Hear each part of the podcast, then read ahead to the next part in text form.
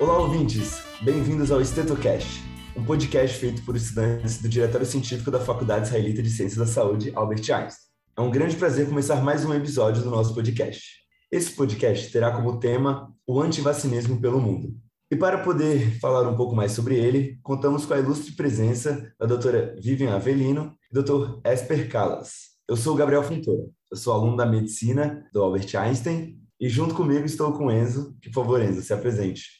Olá pessoal, meu nome é Enzo, sou aluno do nono semestre da Faculdade de Medicina. Eu gostaria aqui que nossos convidados se introduzissem rapidamente, que eles deram a honra de estar presentes aqui hoje para a gente falar sobre esse tema muito importante e relevante atualmente. Boa noite, pessoal. Para quem está ouvindo, bom dia, boa tarde, boa noite.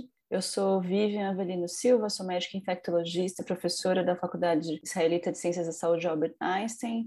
Gosto muito desse assunto, estou dedicando bastante tempo para esse assunto agora, com meu pós-doutorado, então acho que vai ser uma conversa bem interessante. Olá, Gabriel, Enzo, Vivi, meu nome é Esper, eu sou médico infectologista, sou professor titular do Departamento de Moléstias Infecciosas Parasitárias da Faculdade de Medicina da USP.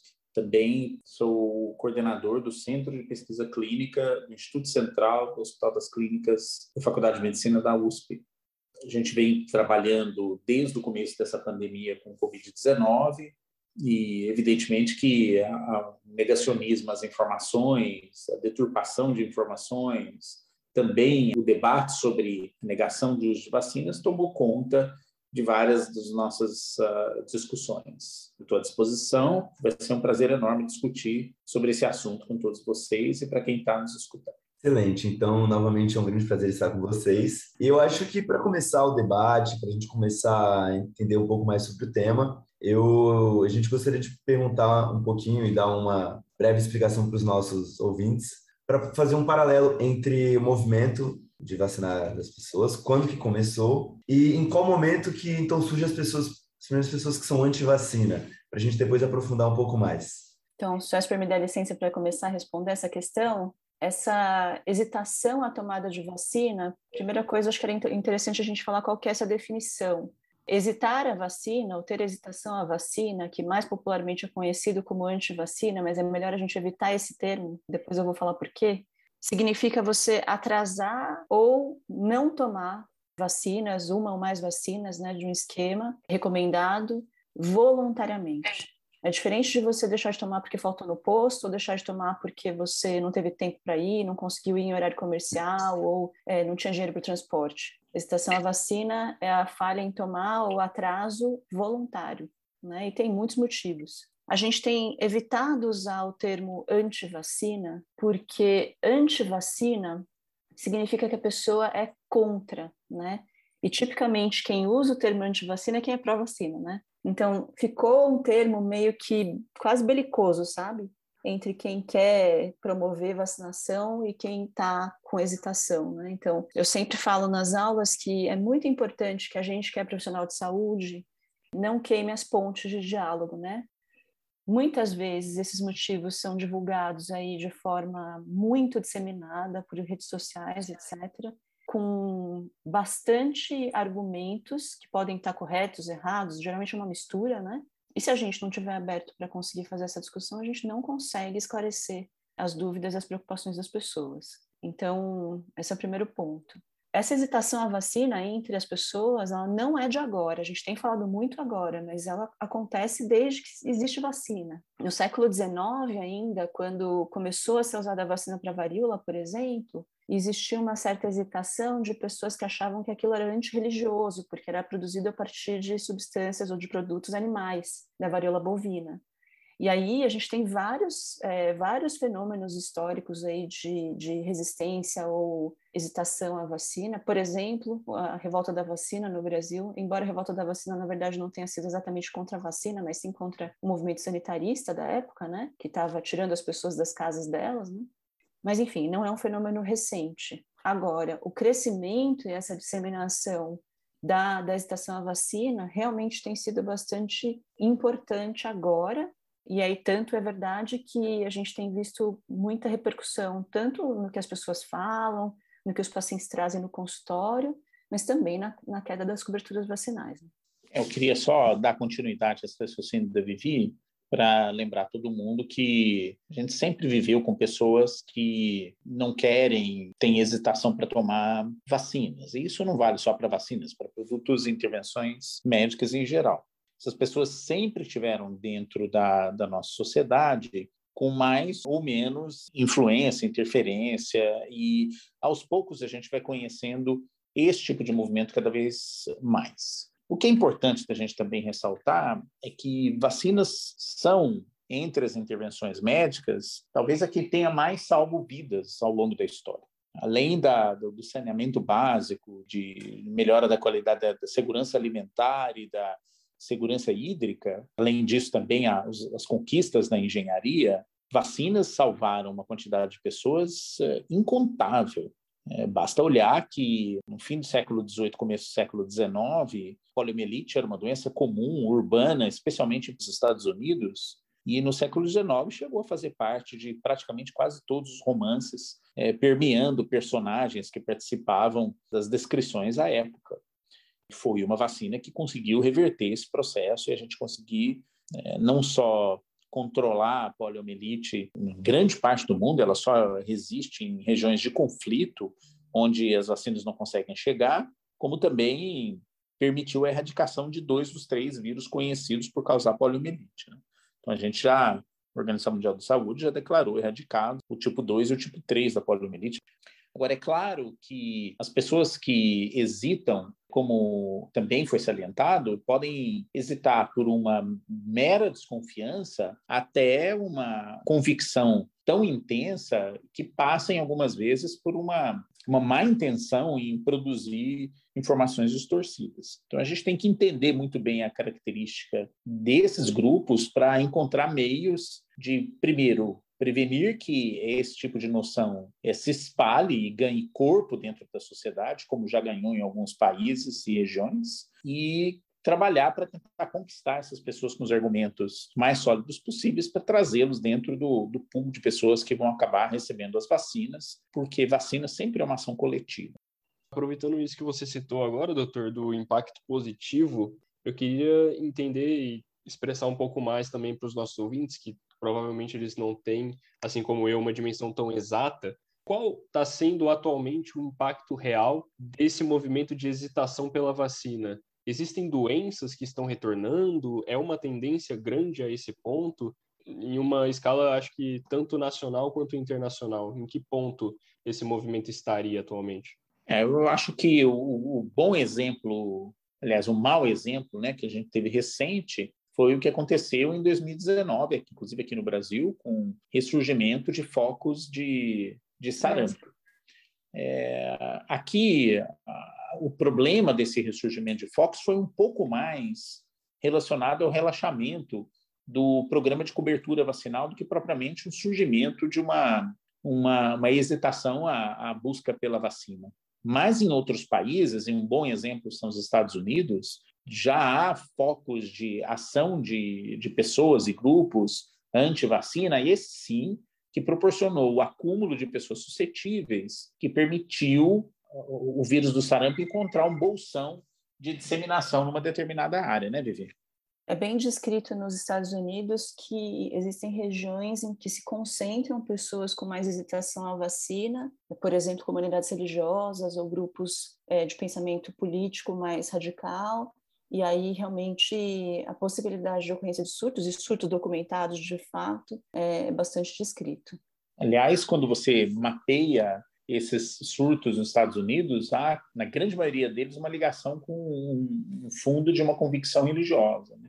Teve surto já de, por exemplo, doenças transmissíveis na comunidade Amish, que vive mais na região da Pensilvânia. Eles são contra qualquer tipo de intervenção. Já teve também surtos de sarampo entre judeus ortodoxos que vivem em Nova York. Nós não estamos falando de um centro ermo, no meio de uma região inacessível, nós estamos falando da cidade de Nova York. Por que existe essa coincidência, muitas vezes, entre algumas práticas religiosas com hesitação à vacina? Porque algumas delas é, se distanciam dos conceitos do mundo moderno, da civilização, etc., por convicções ou porque é, há alguma algum impedimento, quer seja de que eles não concordam que o produto seja feito de uma determinada forma, ou até mesmo porque eles têm medo de se integrar por razão de discriminação. Então, às vezes, a culpa uh, pode caber, inclusive, aos gestores de políticas públicas ou de saúde numa determinada região, de não reconhecerem que, em muitas vezes, é, é preciso ter uma interlocução com representantes desses grupos para trazê-los ou servirem de carreadores de informações que vão ser consideradas confiáveis por parte dessa população. Então, uma das formas de, por exemplo, tentar resolver esse bolsão de hesitação que teve entre a comunidade ortodoxa judaica que teve em Nova York foi trazer pessoas desse grupo para dentro do debate. Isso foi feito ao longo do tempo para tentar conquistar das outras pessoas que vivem na comunidade a confiança pela utilização da vacina. Daí a importância da gente não chamar de antivacina e chamar de hesitação, né? Dá a possibilidade da gente conseguir ter diálogo, né? E veja, as pessoas têm liberdade de fato, né? Numa sociedade democrática, as pessoas têm liberdade para fazer escolhas, para tomar ou não tomar remédio, usar ou não usar vacina, enfim. A gente não tem como obrigar as pessoas a adotar uma determinada prática, mas a gente sempre tem, no caso das doenças transmissíveis, esse equilíbrio entre o bem coletivo e a liberdade individual. E, de fato, a sua liberdade individual pode colocar a coletividade em risco. Então, realmente é, reforçar as ações de informação é essencial nesse caso, porque compromete toda a saúde, a saúde de toda a população. Vivi chamou atenção para uma coisa muito importante, porque a primeira reação que a gente tem quando escuta que uma pessoa não tomou vacina, a gente taxa ela de antivax e dá vontade de ir lá até brigar com o sujeito. Em uma boa parte das vezes, não é esse o caso. É questão de chegar e fazer um esclarecimento, e o meio de fazer esse esclarecimento pode ser a grande a solução para o problema, né? Acho que essa é justamente aquela belicosidade do termo, né, doutora Vivian, que você citou, que acho que se a gente realmente não tomar cuidado, acaba virando uma revolta da vacina 2.0, né? E aí toda aquela questão, aquele atrito que uma hora já aconteceu, pode acabar acontecendo de novo. É isso aí. Inclusive, uma das perguntas que eu já tinha separado aqui, hesitação da a receber a vacina, estaria mais atrelado a algum movimento político às vezes em regiões da América do Norte, que a gente nota que é muito menor a taxa de vacinação do que, no Brasil, ou se talvez seria mais um ato de liberdade mesmo. E aproveitando que já abordaram um pouco disso, se for possível aprofundar um pouco mais, tentar mostrar para os nossos ouvintes uh, a diferença que tem entre a vacinação no Brasil e a vacinação nos Estados Unidos, né, que é algo bem, é, bem impactante. Tanto é que, uma vez que chegaram as vacinas no Brasil, começou a acelerar muito o processo e realmente surtiu um efeito significativo. Então, realmente é muito diferente. Gabriel, no, no Brasil, a gente tem uma cultura de vacinação forte. O Programa Nacional de Imunizações tem altíssima popularidade desde a década de 70, quando ele foi lançado com a campanha de pólio. Aliás, é por causa disso que o Zé Gotinha é o garoto propaganda até hoje, né? Porque a campanha de pólio foi a primeira grande campanha de vacinação do PNI. E é interessante porque muitas vezes a cultura de fato influencia as ações das pessoas, né? Então, muita gente vai tomar vacina porque sempre todo mundo tomou na minha família, porque meus pais tomaram, meus irmãos tomaram, todo mundo toma, nem questiono, eu vou e tomo. E da mesma forma, essa cultura do questionamento da vacina ela é mais forte mesmo em alguns países, né? Então, você citou Estados Unidos, mas vários lugares da Europa é fortíssima a cultura de hesitação à vacina. É, tem um movimento forte na Austrália também. Então, tem vários países em que a hesitação à vacina ela é muito mais palpável, muito mais recorrente, né? E essa cultura de adesão às vacinas é mais é menos menos implementada e no Brasil a gente tem uma situação diferente.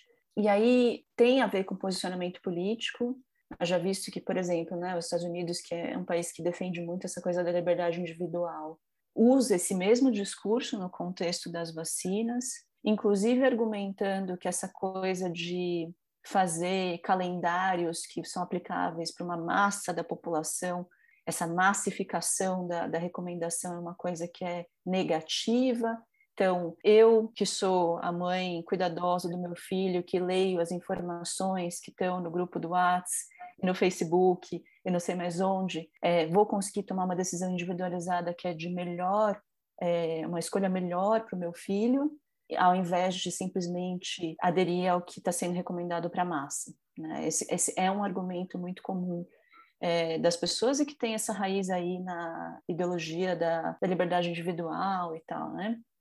Agora, é importante dizer que tem outras motivações né, dentro do, desse movimento de gestação à vacina, né? E um, uma delas é o próprio sucesso das vacinas. Porque se a vacina funciona tão bem e a doença deixa de circular, o que, que o pai da criança, ou a pessoa que está querendo tomar a decisão, fala? Ah, por que, que eu vou ficar tomando vacina de difteria? Não existe mais difteria. Eu não tenho para que tomar essa vacina, essa doença não existe mais. Agora, tem um, um grupo pequeno dessas pessoas que aí sim eu acho que classificam-se como, a gente pode classificar como negacionistas clássicos. Né? Aí as motivações são múltiplas, já foi salientado aqui, motivação política, motivação ideológica, motivação até algumas vezes fantasiosa, que uh, surge no imaginário de, de, de algumas dessas pessoas, e esse é o grupo mais difícil, na minha opinião. Ele merece, eu acho que uma atenção um pouco especial e diferente, dos outros grupos que a gente mencionou até aqui, ah, e, portanto, aqui é, é mais difícil a atuação.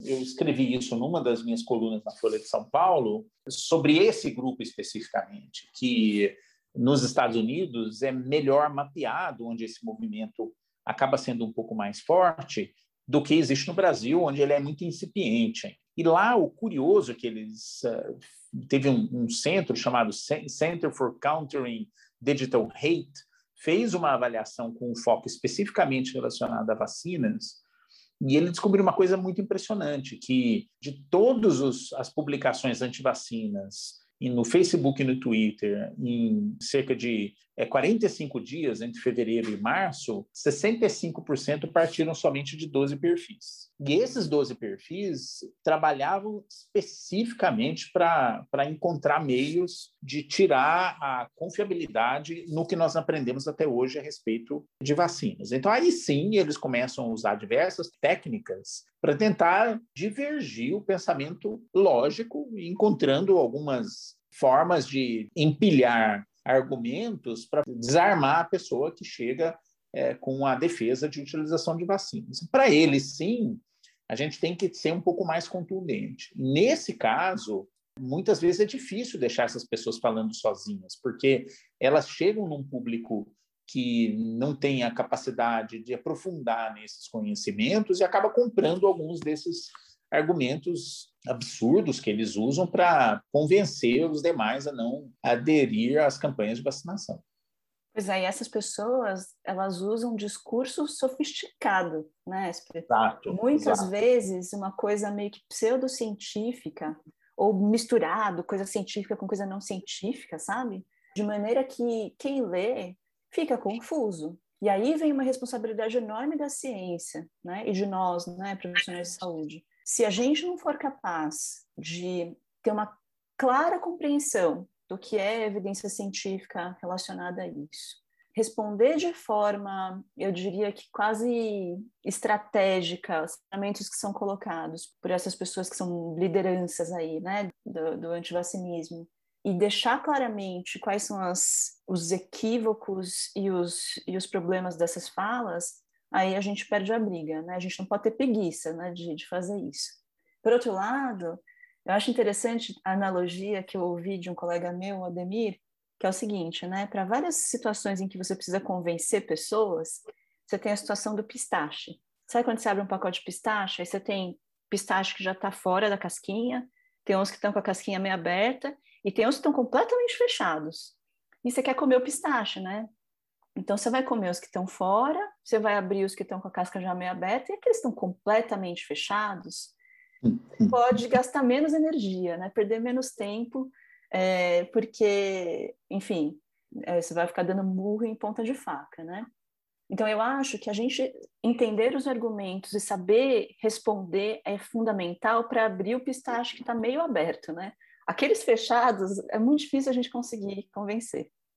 É, mas esses fechados, Vivi, eu acho que também tem um, um, um, uma discussão mais recente de que algumas vezes eles estão atuando de uma forma aí sim que pode se aproximar do que pode do que é definido como criminosa. Sim, sim, na, na hora que eles é, começam, por exemplo, a criar teorias conspiratórias absurdas, ficar escolhendo alguns argumentos, como você própria falou, é, é, levantando expectativas impossíveis de vacina, por exemplo, fala assim, essa vacina, não existe nenhuma vacina 100% segura, e começa a usar esses tipos de argumentos, e a gente sabe que existe uma, uma malversação desses argumentos. E aí sim cabe começar a discutir mecanismos de criminalização desse tipo de postura, porque ela está começando a atentar contra a saúde pública é, de uma forma geral.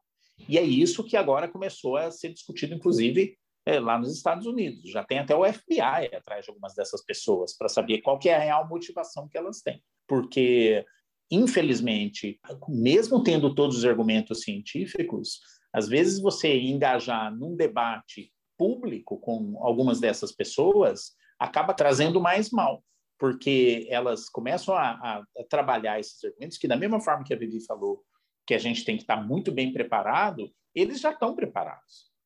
Que eles já testaram esses argumentos em diferentes níveis e viram onde deram certo. Habitualmente, costuma ter uma estratégia de ficar mudando o alvo. Então, você fala, ele fala, olha, tem mercúrio na vacina. Você corre lá, prova que não tem mercúrio. Aí, não, tem formol na vacina.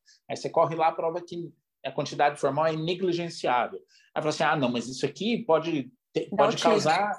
É, oi? Autismo pode causar autismo. Então você fica sempre numa situação de tentar provar, quer dizer, eles começam a ir atrás de, de falácias científicas para tentar te colocar numa situação sempre jogando você para a defesa. E, infelizmente, para esse tipo de pessoa ou esse tipo de argumentação, tem que ser uma, uma posição de mais contundência, de mais de, de identificação de quem são esses, essas pessoas com essas modificações para criar outros meios de não permitir que esse tipo de discurso se espalhe. Tem uma coisa da, psicologia humana também, né, que influencia como as pessoas escutam os argumentos, né? Geralmente os cientistas tendem a se focar, a, enfatizar os dados de eficácia, de quantas pessoas são salvas, quantas milhões de vacinas foram feitas com sucesso, sem ter eventos adversos, ou com que o evento adverso é muito raro, né? Enquanto que a pessoa que tenta argumentar contra fica ressaltando aquele caso anedótico, em que na verdade nem tem comprovação de associação, enfim, desfilando lá, expondo todas as, todos os problemas que a pessoa teve. A gente teve bastante isso na febre amarela, né, Esper?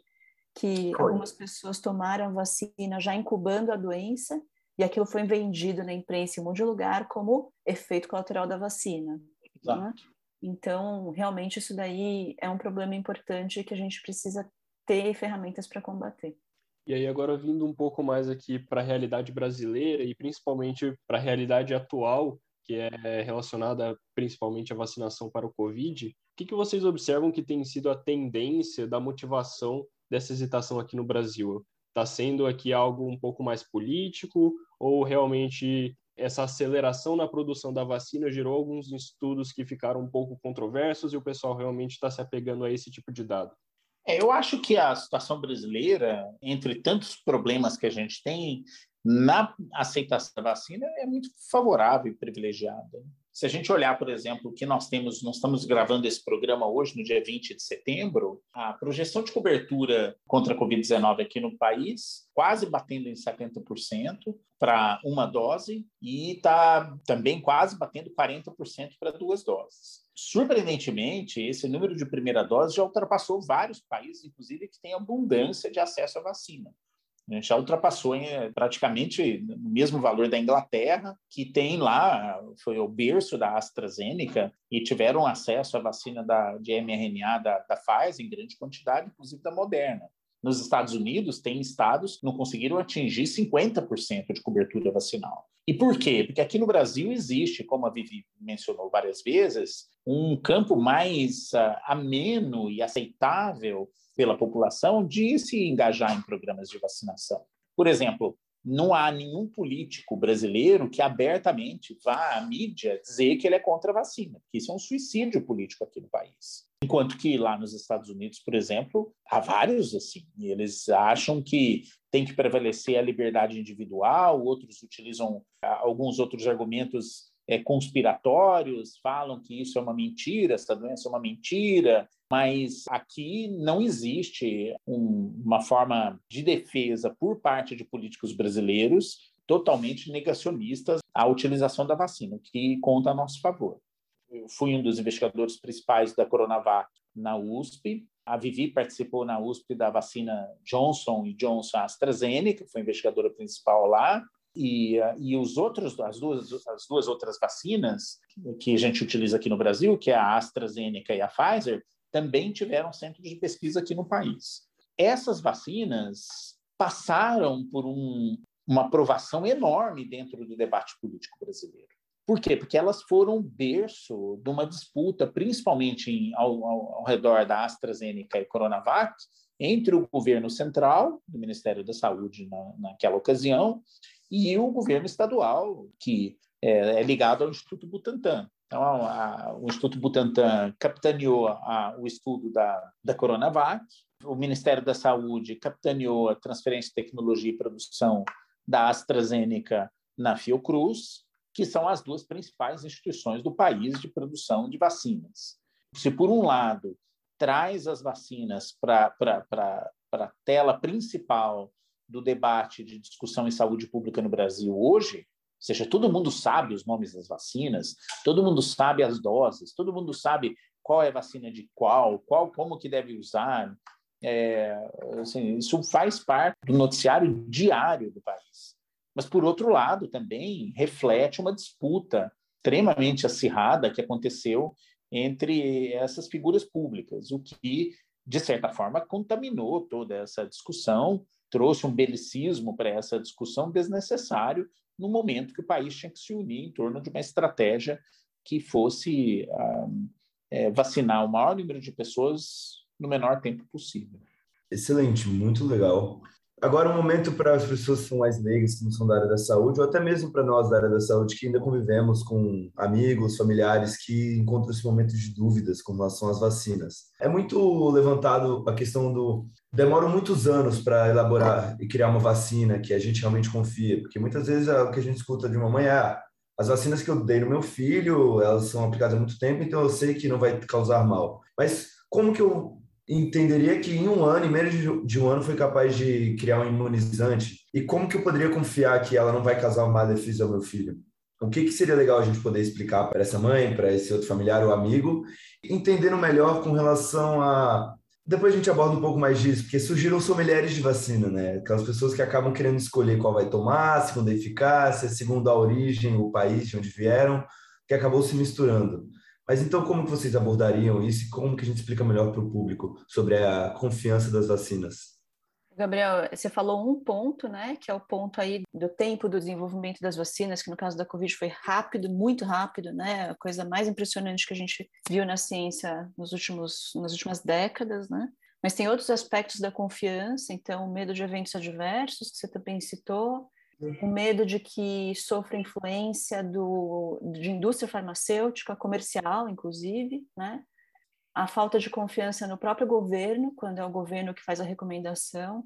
Então, tem uma série de, de, de fatores né, que influenciam a confiança e as, as pessoas têm diferentes argumentos, né?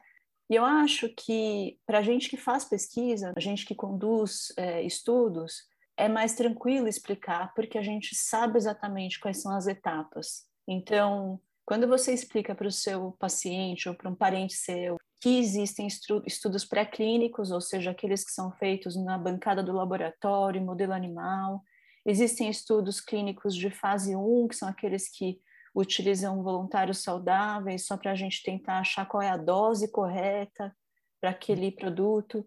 Depois, estudos de fase 2, que vão avaliar num número maior de participantes, é, se tem algum tipo de efeito colateral relevante, qual que é a eficácia para um desfechos rápidos, né, feito a produção de anticorpos, e depois estudos muito maiores para ver eficácia de novo, segurança, que a segurança é avaliada com uma série de formulários e avaliações e testes laboratoriais e não sei o que, não sei o que, não sei o que, e que o volume de, de pessoas vacinadas até chegar no seu braço, a vacina é gigante, todos eles sob essa observação super cuidadosa, né? Enfim, quando você realmente explica essas etapas, as pessoas tendem a ter mais segurança. E para a vacina da Covid, é óbvio que teve um investimento gigantesco, afinal era uma doença que estava parando o mundo, literalmente, ainda está, né? Interferindo com toda a mobilidade e atividades comerciais e escolas e tudo mais, né? No mundo inteiro.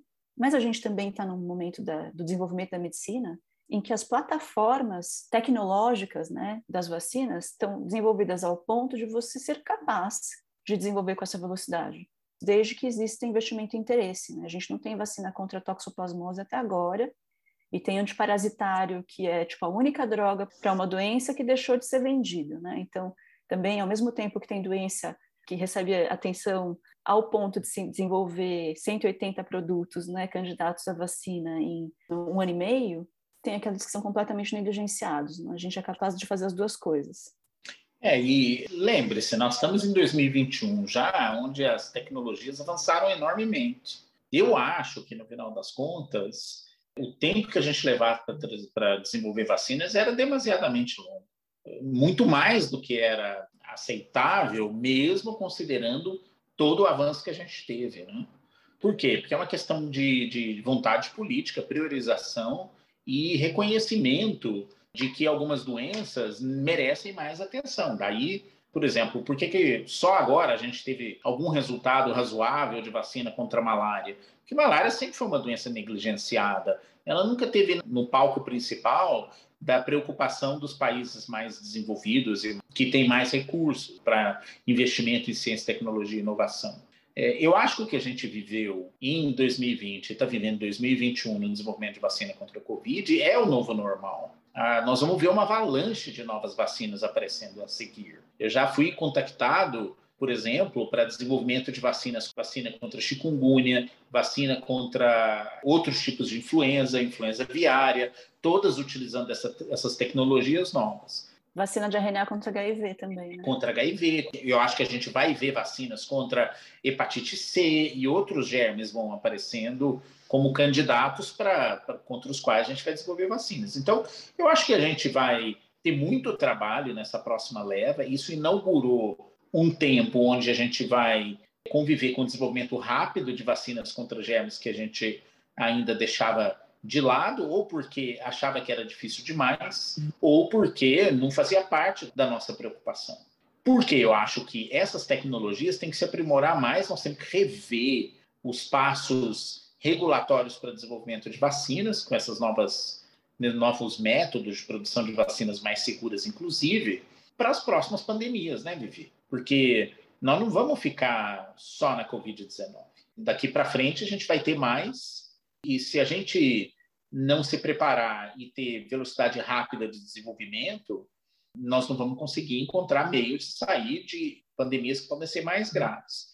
E aí, com o que nós vivemos em 2020, 2021 contra a Covid-19, acho que é a principal arma contra essas pessoas que são que hesitam a fazer a participar de vacinações do benefício que essas vacinas é, é a solução que nós estamos encontrando para aproximar o que, que era a vida antes de janeiro de 2020.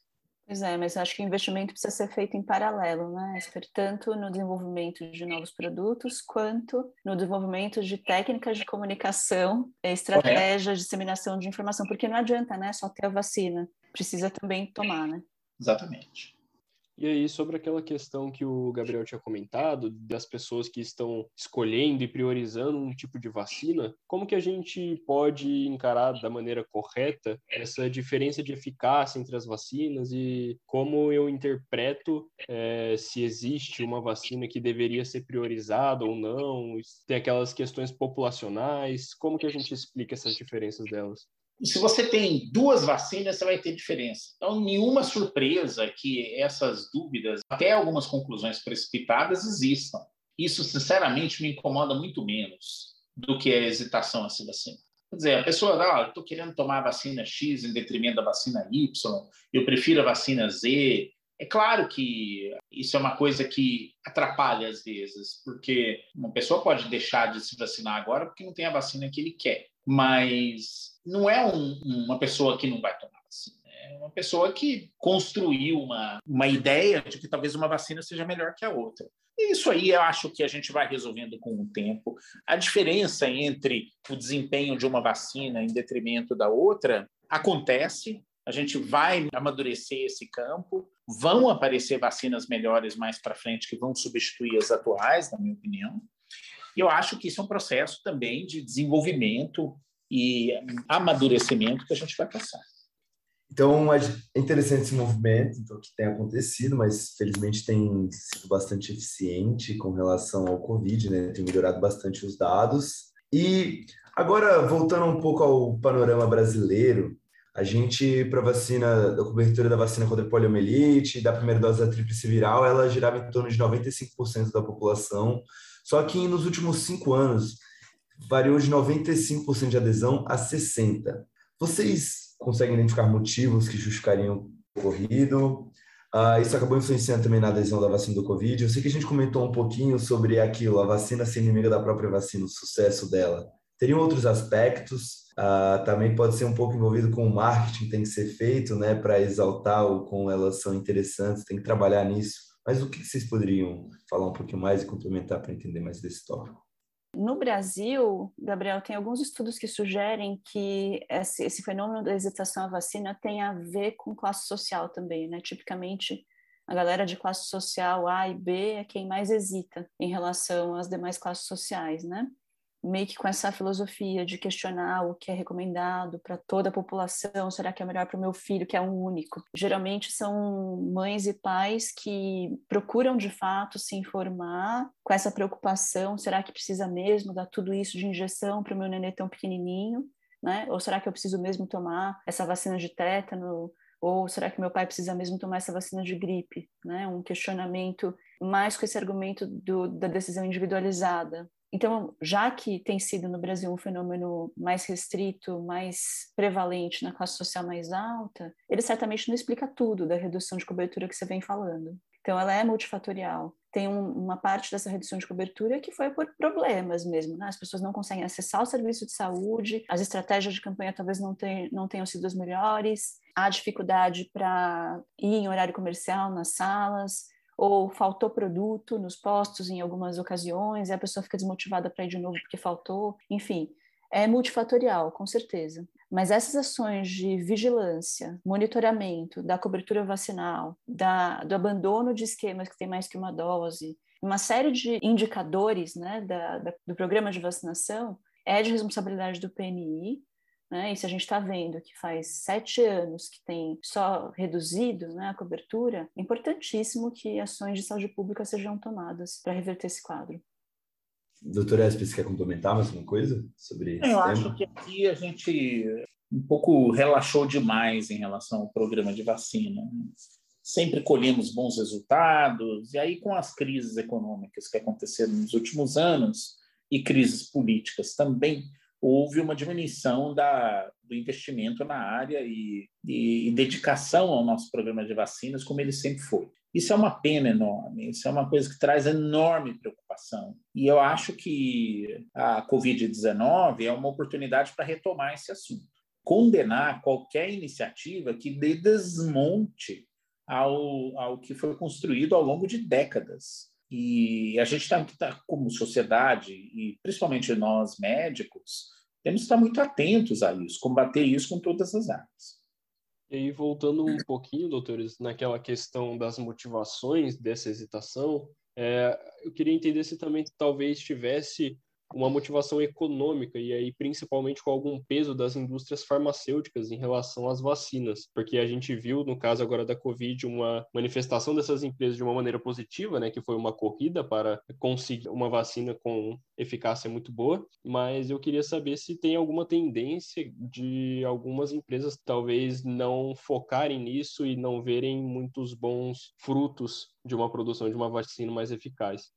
Antes do, eu acho que de repente o Esper podia responder essa, Enzo, mas eu queria só fazer um comentário. Interesses comerciais podem influenciar tudo, inclusive a própria hesitação à vacina. Um manuscrito, um paper, um artigo científico que foi publicado em 1998, que ficou famoso, ele foi publicado na Lancet, que é o Wakefield Paper, publicado pelo Andrew Wakefield e colaboradores, foi o artigo que fez a sugestão de associação entre vacina de sarampo e ocorrência de autismo. E ele foi um paper que metodologicamente ele era muito fraco, na realidade, mas ele gerou muita comoção e divulgação em mídia, etc. E no fim das contas, esse artigo foi retratado, só que demorou, foram 12 anos com o artigo no ar, valendo, Isso foi suficiente para causar um estrago enorme.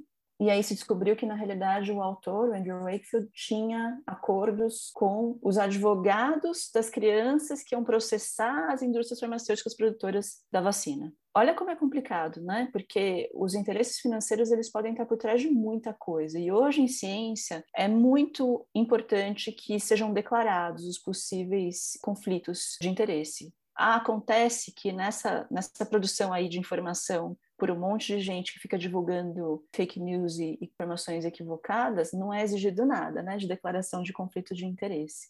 Então, eu acho que tem duas coisas importantes aí, né, das pessoas perceberem isso, que pode existir mesmo interesse comercial por trás de tudo que está sendo escrito e falado, e que nós, profissionais de saúde, reconheçamos a importância do letramento em ciência. Você precisa saber ler um artigo e entender se existem vieses, se ele faz sentido, qual é a conclusão. Não adianta você ler o título e a linha de conclusão e sair falando aquela informação, porque isso significa que você confiou no que a pessoa escreveu, e isso não necessariamente é a melhor decisão, né? Então você mesmo precisa ser capaz de ler e tirar suas conclusões. Daí a importância, vocês do Einstein que estão me ouvindo, dos cursos da Ângela, sofram um pouco, mas aprendam porque é importante. E mesmo assim, com todas as limitações, caminho de obter as informações dos artigos científicos, a chance de você cometer erros é menor, porque esses artigos passaram por revisão por pares, né? Então teve alguém que foi lá que criticou uma coisa, criticou outra, que não isenta que você acredite em tudo que eles falem, muito pelo contrário. A gente tem que sempre ler com a máxima crítica. É diferente dessas pessoas que levantam essas teorias conspiratórias que não, não passaram por nenhuma revisão. Não tem filtro. Escreve não tem filtro o que quiser. É. Agora, é, sobre as indústrias farmacêuticas, veja, elas são hoje, no sistema como está posto, necessárias. Ninguém tem capacidade, exceto alguns institutos públicos, de produzir a quantidade de vacinas para prover doses suficientes para imunizar o mundo inteiro. Então, a gente depende da Pfizer, a gente depende da AstraZeneca, a gente depende da Johnson Johnson, depende da Sinovac, para citar as quatro vacinas utilizadas no Brasil. Mesmo com. Veja, o Butantan ainda não terminou a sua fábrica de produção da Coronavac. A, a Fiocruz está tendo ainda problemas para produção local aqui a partir da AstraZeneca. A gente depende dessas indústrias. Agora, quem descobriu todas essas vacinas foram pesquisadores em institutos de pesquisa e universidades muitas delas públicas, muitas delas privadas, mas o conhecimento emana do ambiente acadêmico, do ambiente de pesquisa. E existe esse salto que você sai de um produto para ele se transformar numa realidade na ponta da agulha para chegar nos postos de vacinação. É um caminho longo, tortuoso, dificílimo, que tem várias baixas no caminho. A Vivi mencionou aqui de cento e poucas vacinas, logo nos primeiros meses, começaram a, a entraram na, nas vias de, de desenvolvimento. Agora, hoje já passam de 500. Ou seja, o número de vacinas é enorme. E eu tenho certeza que vão sobreviver muito poucas dentro dessa, dessa linha de desenvolvimento. E aquelas que vão sobreviver são aquelas, algumas poucas escolhidas pela grande indústria para serem produzidas em larga escala e distribuídas. Esse sistema é o melhor? É o que nós temos hoje. Ele tem uma base de para visar o lucro? Sem dúvida nenhuma. Tudo que a Pfizer quer é que seja aprovada uma terceira dose, que vai aumentar em 7,5 bilhões o mercado potencial que eles vão vender essa vacina. A gente tem que também ter esse nível de crítica para analisar todos os dados. Esse conflito de interesse tem que fazer parte do julgamento dessas atividades. Cabe a gente discutir outros sistemas de desenvolvimento e inovação que não dependam desse tipo de interferência, cabe. Há meios é, alternativos de financiar essas pesquisas dessas centenas de produtos desenvolvidos em instituições acadêmicas para chegar na, na, nas campanhas finais de vacinação, acho que é possível e é uma discussão muito longa. Tem o seu lugar. A gente tem que encontrar é, caminhos alternativos para fazer com que diminua esse o que é definido como sendo o vale da morte, que é o momento da descoberta de um produto potencial até ele se transformar num verdadeiro produto potencial. A esmagadora maioria desses produtos padece no caminho. Muito bom esse posicionamento, é exato. Entender que as indústrias farmacêuticas são essenciais, só que a gente não tem que deixar o lado crítico. porque para tomar as melhores decisões. Agora, prosseguindo quase para o fim da nosso bate-papo, para entender um pouco melhor sobre o futuro do Covid, assim, o que nos espera. Sei que as respostas são incertas, ainda tem muitos estudos, está se tornando mais comum dizerem que o Covid vai se tornar como se fosse uma gripe, que vai ter a opção de tomar a vacina anualmente, mas tem outras pessoas que estão falando da terceira dose, até sendo aprovados alguns protocolos. Haverá uma terceira dose? Haverá uma quarta dose? Qual, quais são as perspectivas para o futuro aí que a gente tem, assim? Quais são as opções e o que, que os estudos têm apontado? Olha, o, o, o, futuro é difícil de prever, mesmo porque se a gente der uns passos atrás, vamos ver que muitas das previsões que muitos de nós fizemos não deram certo, quer dizer, elas ficaram pelo caminho, né? Eu posso lembrar de algumas que eu próprio, é, algumas coisas que eu achei que iam acontecer e não aconteceram, né? Mas eu acho que com o avanço da, da cobertura de vacinas, nós vamos transformar a doença, que pode ser uma doença com capacidade de ser fatal é, no número grande de pessoas para uma, uma minoria só dessas pessoas. Também o desenvolvimento de estratégias novas de tratamento vai ajudar a minimizar ainda mais o impacto negativo da doença, especialmente naqueles de mais idade, imunodeficientes e portadores de comorbidades. Então, a gente vai transformar doenças, pode dizer assim, e numa doença cada vez melhor tratável. O vírus não vai nos deixar, porque ele demonstrou, especialmente com, a, com o surgimento dessas variantes, sua capacidade de ser transmitido mesmo entre vacinados. Então, ele vai provavelmente se estabelecer como um quinto coronavírus endêmico que circula entre nós. Já temos quatro, chegou mais um. Na medida que a gente for acumulando a imunidade ao longo dos anos, é, vai sobrar para esse vírus causar doença principalmente nos, nos novos ingressantes da sociedade, que são crianças que vão ter doença muito branda, como os outros, outros coronavírus causam. Né? Agora, tudo isso nós estamos achando sem combinar exatamente com o vírus. Quer dizer, se o processo evolutivo fazer com que ele é, acumule mutações suficientes para escapar a resposta imune induzida pelas vacinas, temos um outro problema adiante. A monitorização das, da variabilidade viral ao longo do tempo é fundamental e é um outro desafio que foi posto, que é a tal da vigilância molecular. E a chance de aparecimento de novas variantes é muito dependente da é inversamente relacionado à cobertura vacinal. Quanto mais vacina você dá, quanto mais cobertura, menos a chance o vírus tem de circular, então a menor a chance de aparecer novas variantes, não quiserem, mas vai diminuindo. Daí a ideia de vacina ser um bem coletivo, não ser um bem individual, porque se no Haiti ninguém tomou nenhuma dose de vacinas, isso é um problema também meu, porque se cria um ambiente para a circulação de vírus que pode permitir uh, surgir uma variante contra a qual as vacinas que nós temos podem não funcionar tão bem. Então, a gente vai tentar estabelecendo aos poucos esse equilíbrio com a circulação do vírus, transformando uma doença mais branda, mas o futuro ainda eu acho que é um pouco incerto a gente precisa acumular mais informações, desenvolver vacinas que sejam capazes de pegar, inclusive com mais potência, as novas variantes e continuar desenvolvendo estratégias de prevenção e tratamento. Eu acho que uma outra coisa do futuro que é certa, né?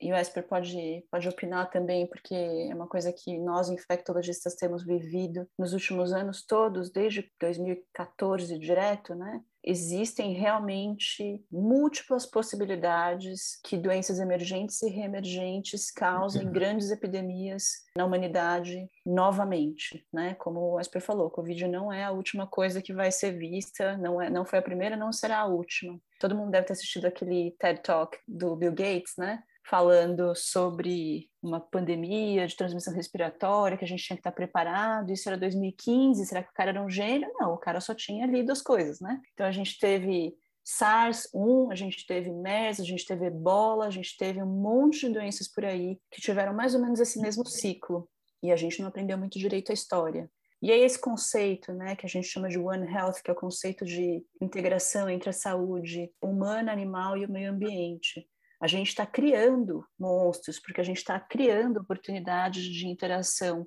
entre micro-organismos que acontecem naturalmente, né, de forma enzoótica, em algumas populações restritas de animais, mas que com desmatamento, mineração, alterações climáticas e aí por aí vai, a gente acaba modificando esses habitats e os, os animais acabam se deslocando, tendo contato com outros grupos de animais, criando episotias e depois aumentando a possibilidade de, de transmissão para humanos também. Então, a gente provavelmente terá nos próximos anos novos eventos né, de salto, passagem de vírus que são exóticos para os humanos e, eventualmente, uma coisa como essa pode acontecer de novo. Então, um outro aprendizado que acho que é fundamental é que a gente tem que parar de olhar o umbigo para a nossa conta bancária, para os nossos interesses e também prestar atenção nesses aspectos da saúde animal e do meio ambiente. Perfeito, doutores. Eu gostaria de agradecer muito a presença de vocês aqui hoje nesse bate-papo que a gente teve. Acho que vai servir para elucidar muitas das dúvidas que muitas pessoas ainda têm sobre a situação que a gente está vivendo.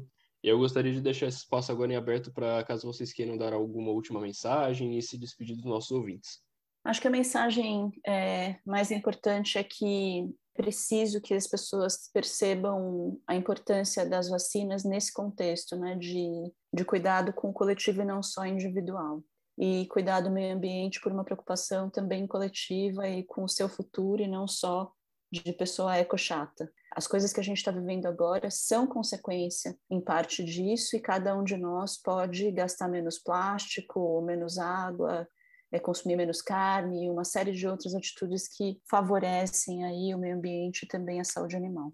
A mensagem que eu queria dar é que depois dessa conversa, os ouvintes talvez tenham mais estejam mais instrumentalizados para entrar nesse debate, para conhecer um pouco, identificar um pouco melhor o perfil do interlocutor, é, saber com quem que você está lidando, se é só uma pessoa que é hesitante à vacina porque está pouco informada, é hesitante à vacina porque teve informação errada, ou é uma pessoa de, de má intenção que quer criar teorias conspiratórias, ou até mesmo aquele que só tem uma base política. Então, a gente tem que saber fazê-lo entender ah, uma maneira de separar ah, esse debate de um debate de saúde, de saúde pública, que é, é o que interessa nesse momento. Mas lembre-se, saúde pública é a mistura de ciência com política. A gente tem que saber que vai sempre permear esse debate e a gente vai ter que saber encontrar os meios de transformar a atenção mais no que interessa, que é